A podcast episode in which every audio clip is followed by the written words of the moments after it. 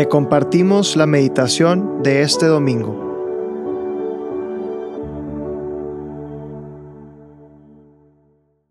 En el nombre del Padre y del Hijo y del Espíritu Santo. Amén. Ven Espíritu Santo, llena los corazones de tus fieles y enciende en ellos el fuego de tu amor. Envía Señor tu Espíritu Creador y renueva la faz de la tierra. Oremos. Oh Dios que has iluminado los corazones de tus hijos con la luz del Espíritu Santo, haznos dóciles a sus inspiraciones para gustar siempre del bien y usar de su consuelo. Por Cristo nuestro Señor. Amén. Dios te salve María, llena eres de gracia, el Señor es contigo. Bendita eres entre todas las mujeres y bendito es el fruto de tu vientre Jesús. Santa María, Madre de Dios, ruega por nosotros los pecadores, ahora y en la hora de nuestra muerte. Amén. Señor, creo en ti pero soy débil y a veces dudo. Me dejo llevar por lo que el mundo me presenta. Muchas veces me voy por el camino fácil, pero sigo luchando por creer en ti. Aumenta mi fe. Jesús, espero en ti. Ayúdame a entender que tú eres mi creador y que conoces lo que es mejor para mí. Tus tiempos son perfectos, tus planes para mi vida son perfectos. Aumenta mi esperanza para que confíe en ti. Señor, te amo pero mi corazón es imperfecto. Quiero amar a los demás cada día más, porque tú estás en cada uno de nosotros. Quiero amarte más y mejor. Ayúdame a tener poco a poco un corazón como el tuyo, para no cansarme de amar. Hoy, domingo 18 de septiembre, vamos a meditar en el Evangelio según San Lucas, capítulo 16, versículos del 1 al 23. En aquel tiempo, Jesús dijo a sus discípulos, había una vez un hombre rico que tenía un administrador, el cual fue acusado ante él de haberle malgastado sus bienes. Lo llamó y le dijo, ¿Es cierto lo que me han dicho de ti?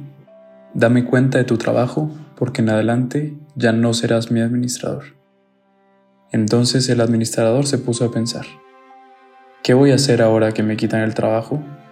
No tengo fuerzas para trabajar la tierra y me da vergüenza pedir limosna. Ya sé lo que voy a hacer para tener a alguien que me reciba en su casa cuando me despidan. Entonces fue llamando uno por uno a los deudores de su amo. Al primero le preguntó, ¿cuánto le debes a mi amo? El hombre respondió, cien barriles de aceite.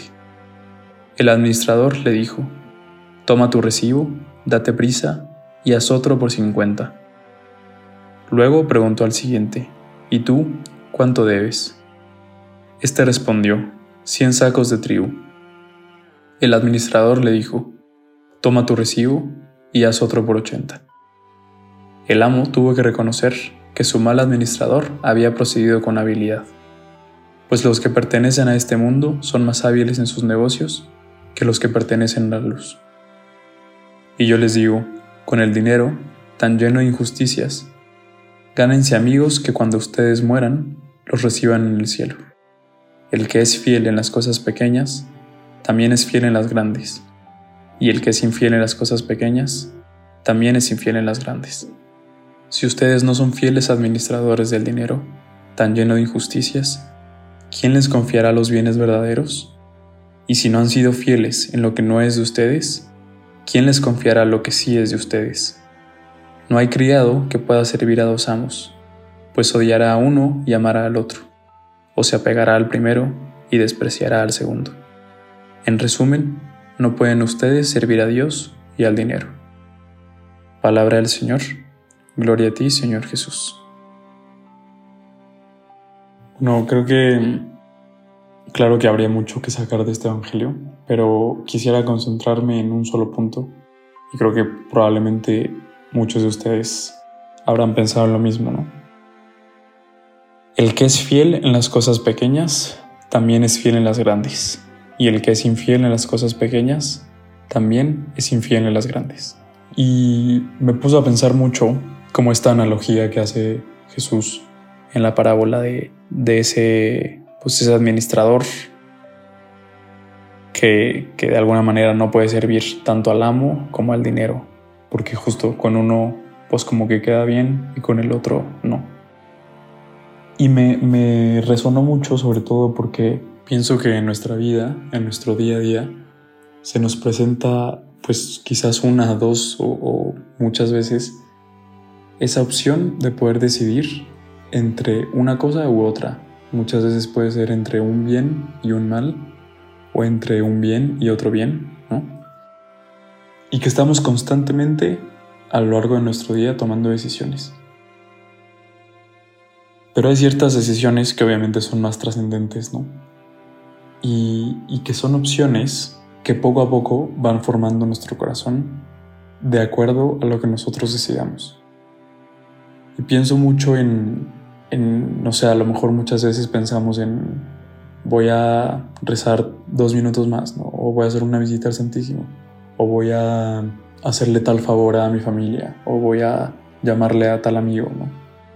Y estamos como que constantemente teniendo en nuestro interior diferentes emociones, diferentes como inquietudes que nos quieren llevar más a Dios, llevar más hacia el prójimo y, hacernos salir de nosotros mismos. Muchas veces por quizás por flojera, por falta de tiempo, por falta de organización, por falta de prioridad, por la razón que, que, que tú le pongas, decidimos ya no hacer eso. ¿no? Y entonces este Evangelio como que me recuerda mucho esas ocasiones en, en las que se me presenta, pues sí, como un bien que si no lo hago no es que esté haciendo un mal, pero sí esté dejando de hacer un bien. Y justo hace pocos días un padre me decía, ser católico no se resume en no hacer el mal. Claro que hay que luchar y claro que hay que esforzarse por, pues por no hacerlo. Pero el, el objetivo y la raíz de nuestra religión es sí hacer el bien, sí optar por el bien y sí buscar amar más.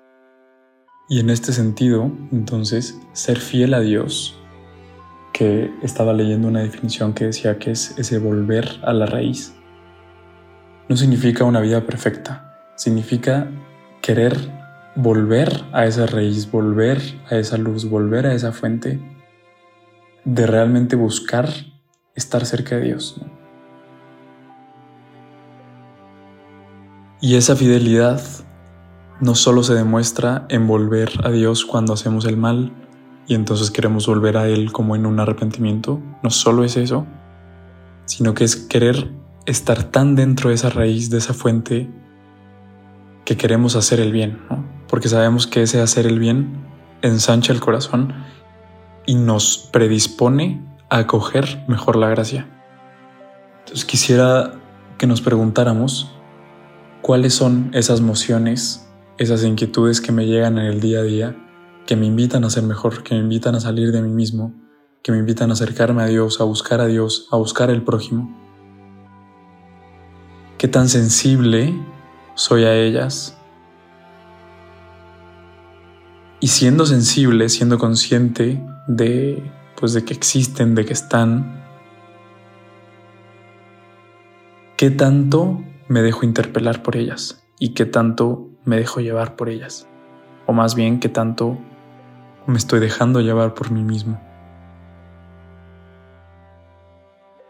Pídele a Dios que te revele mucho esto, que te dé certezas, que te dé luces y que te ayude a tener un corazón dispuesto.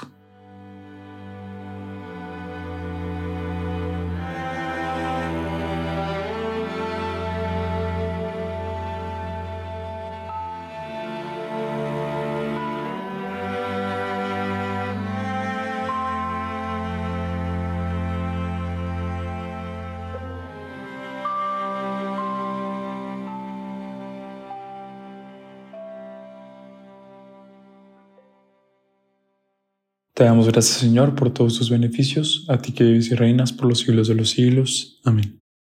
Cristo, Rey nuestro, venga a tu reino. María, Reina de los Apóstoles, enséñanos a orar. En el nombre del Padre, y del Hijo, y del Espíritu Santo. Amén.